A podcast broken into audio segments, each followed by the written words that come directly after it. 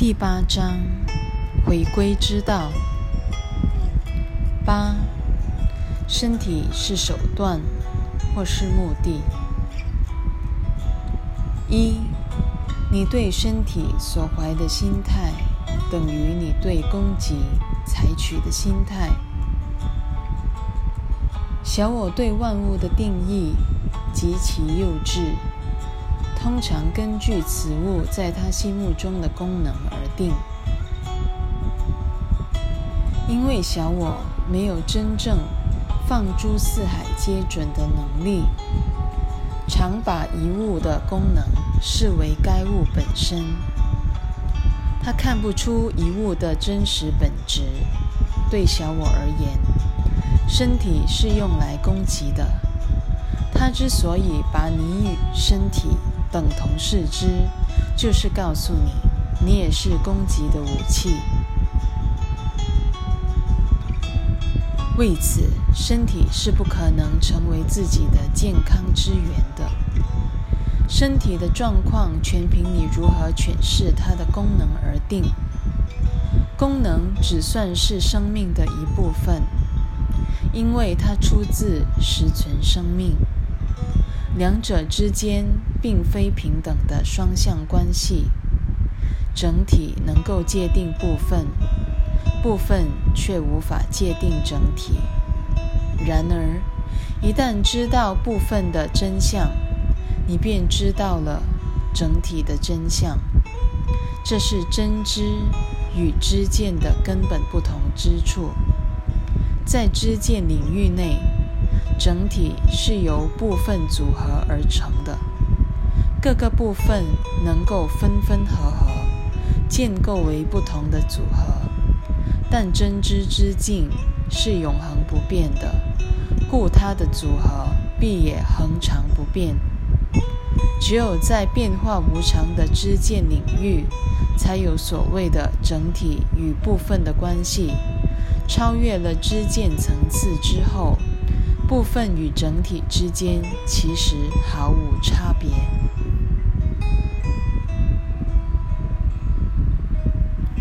二，身体所在的世界仿佛常有两种声音在争夺身体的主权。在这种世界里，身体好似能够不断调换它结盟的对象。这使得健康与疾病的概念具有举足轻重的地位。小我彻底混淆了手段与目的之别，这是他的一贯伎俩。小我一旦把身体当成了最终目的，身体对小我便一无所用，因为身体本身没有目的可言。你一定已经注意到了。小我所追求的目标有个显著的特质，就是目标达成之后，你才发现它根本满足不了你。为此之故，小我才不得不持续的转换目标，让你不断抱着一线希望，期待有朝一日它真能为你带来一些什么。三。想要克服小我把身体当作生存目的的信念，对你绝非一件易事，因为这与相信攻击是身体存在之目的属于同一信念。小我非常看重生病的价值，你一旦病了，还挡得住小我认定你脆弱不堪的那个信念吗？这是小我最有力的辩词，因它掩藏了疾病下面的攻击企图。只要认清这点，而且决心抵制那个攻击企图，你就不会为小我的立场做假见证了。四，你很难看出疾病是一种假见证。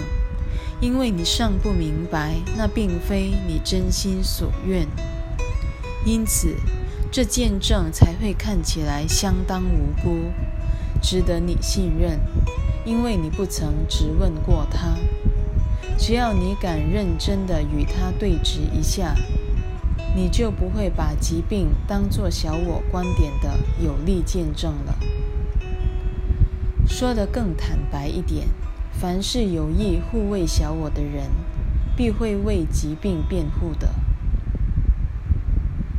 因此，从一开始，你就应该质疑小我所选的见证。小我不会召唤与他作对的见证出庭的，圣灵亦不如此。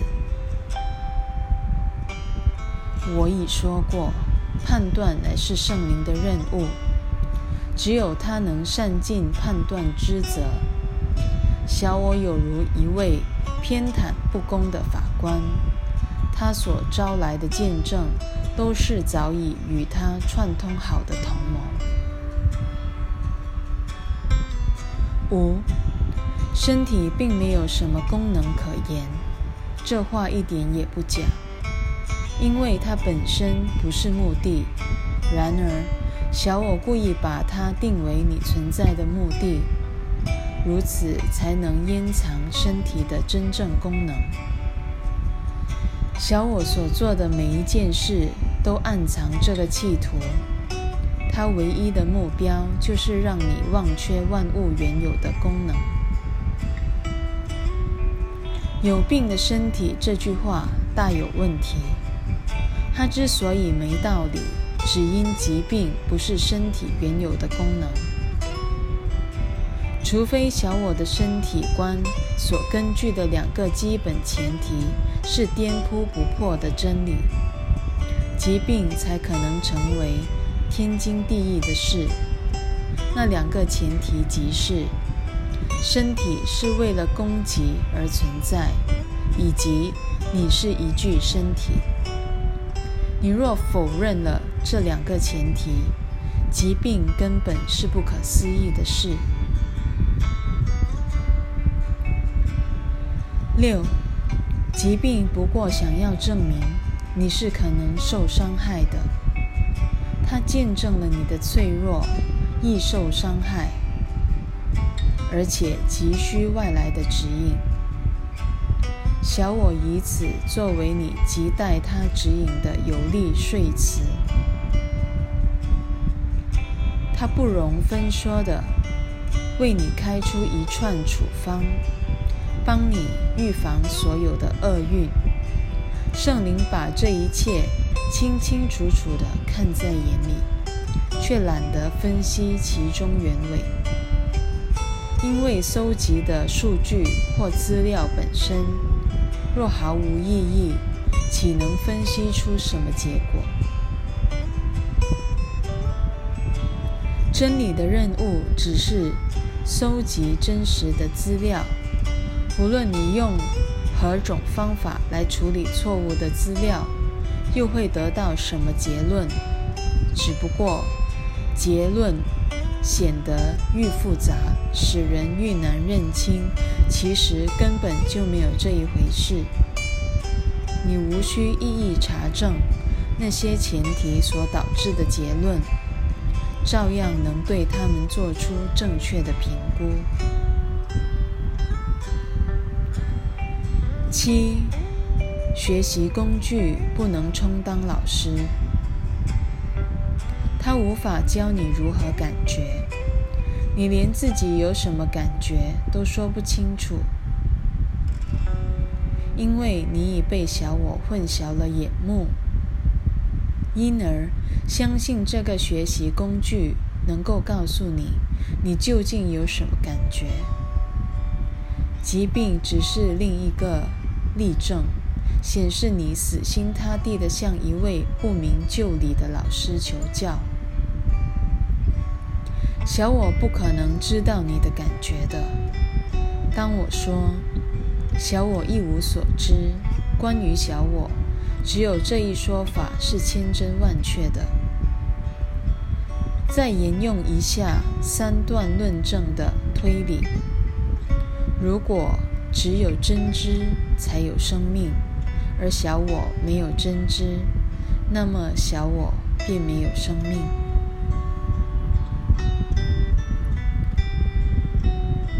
八你也许会问：一个不存在之物，怎么可能发出这种锲而不舍的声音？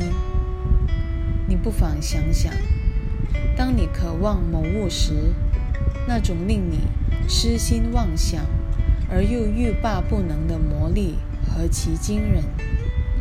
纵然那东西根本不存在，你一定也多次经验过自己的知见如何受到想要之物的扭曲。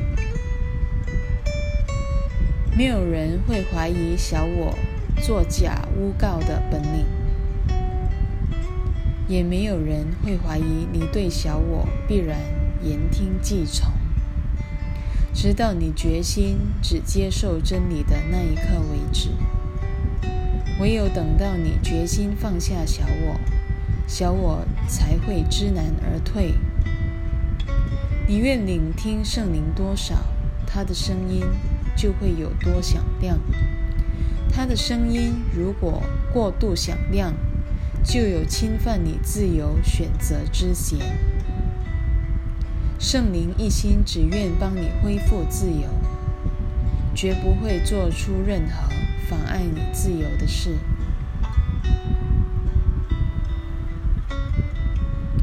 九，圣灵会教你如何把身体纯粹用在你与弟兄的连结上，如此他才能够透过你来传播他的信息。